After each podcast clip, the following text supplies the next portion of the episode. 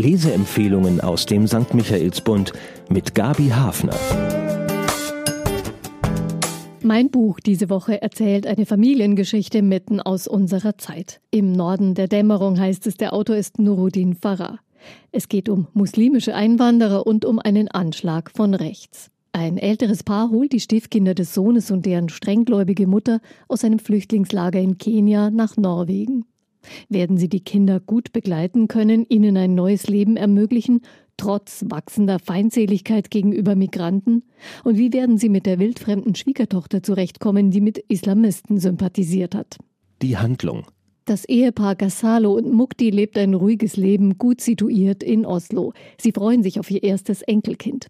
Beide stammen aus Somalia, haben aber in verschiedensten westlichen Ländern gelebt. Mukti war früher Botschafter. Doch ein großer Schatten hängt über ihrem geordneten Leben. Ihr Sohn war unter dem Einfluss von Islamisten vor Jahren zurück nach Somalia gegangen und ist als Kämpfer der Al-Shabaab-Terrormiliz ums Leben gekommen. Die genauen Umstände kennen die beiden nicht. Ein großer Schmerz. Der Sohn hatte seine Eltern gebeten, sich im Fall seines Todes um die beiden Stiefkinder und deren Mutter zu kümmern.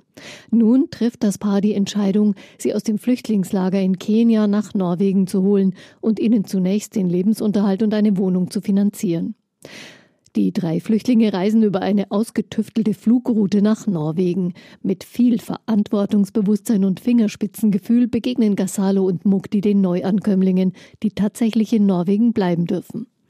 Der zu viel Selbstbewusstsein erzogene 15-jährige Nazim, man könnte auch sagen ein junger Macho, saugt begierig alles ein, was ihm die neue Umgebung bietet. Seine jüngere Schwester Safi ist viel zurückhaltender, sie steht viel stärker unter dem Einfluss der Mutter und hat traumatische Erfahrungen hinter sich. Ernste Schwierigkeiten gibt's mit der Mutter. Die eigentlich noch junge Frau erklärt von vornherein, dass sie sich nicht in der Lage fühlt, eine neue Sprache zu lernen und zu arbeiten. Sie hat keine Schulbildung, bleibt verschlossen, verschanzt sich hinter ihrer Religion und beginnt eine Beziehung zu einem Imam. Wird sie ihren Kindern Freiraum geben und hegt sie nicht doch islamistische Gedanken? Anlaufschwierigkeiten und Konflikte, die neu zusammengeführte Familie kann sie meistern mit sympathischer Herzenswärme und viel Realitätssinn. Die Kinder finden Freunde, auch norwegische. Doch dann werden alle Sicherheiten erschüttert. Der rechtsextreme Anschlag von Anders Breivik reißt alle aus ihrem Alltag. Unter den Opfern ist die Tochter einer engen somalischen Freundin der Familie, die 17-jährige Muna, engste Vertraute des jungen Najim. Wird er sich nun womöglich radikalisieren wie sein Vater oder kann er sich schon als Teil der norwegischen Gesellschaft sehen? Großvater Mukti ist sein Sparringspartner nicht nur im Schach, sondern auch für politische Fragen. Doch dann ist es Mukti, der mühsam auf die Beine kommen muss, als plötzlich Casalo stirbt. Hat er ohne seine Frau noch die Kraft, für seine Stiefenkel da zu sein, die nur noch wenig Kontakt zu ihrer Mutter haben? Und welche Rolle spielt diese, als Mukti von einer alten Freundin seiner Schwiegertochter bedrängt wird, einer unberechenbaren, verzweifelten Frau? Der Autor. Nuruddin Farah ist in Somalia geboren und hat sein Land als junger Mann wegen der Diktatur verlassen. Er zählt zu den wichtigsten Autoren Afrikas und wurde auch schon für den Literaturnobelpreis gehandelt. Die von Bürgerkrieg und Terror zerrüttete Gesellschaft in seiner Heimat Somalia ist eins der Themen, die ihn nicht loslassen. Er schreibt auch kritisch über andere diktatorische Regime in Afrika. Besonders sympathisch, schon früh erhob Farah die Rolle und Rechte der Frauen zu einem Kernthema seines Schreibens. Der 75-Jährige lebt heute in Kapstadt. Bemerkenswert. Mit diesem Roman gelingt es dem Autor, die Themen Einwanderung, Integration und Fremdenhass in eine Geschichte einzubetten, die familiäre Wärme und Menschlichkeit ausstrahlt. Dabei präsentiert Nureddin Farah seinen Lesern keine glatten, idealisierten Figuren.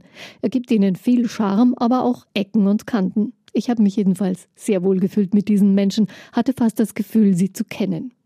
Neben den politischen Fragen gelingt es ihm innerhalb seiner Romanfamilie besonders das Geschlechterthema vielschichtig zu gestalten ohne in Schwarz-Weiß zu verfallen.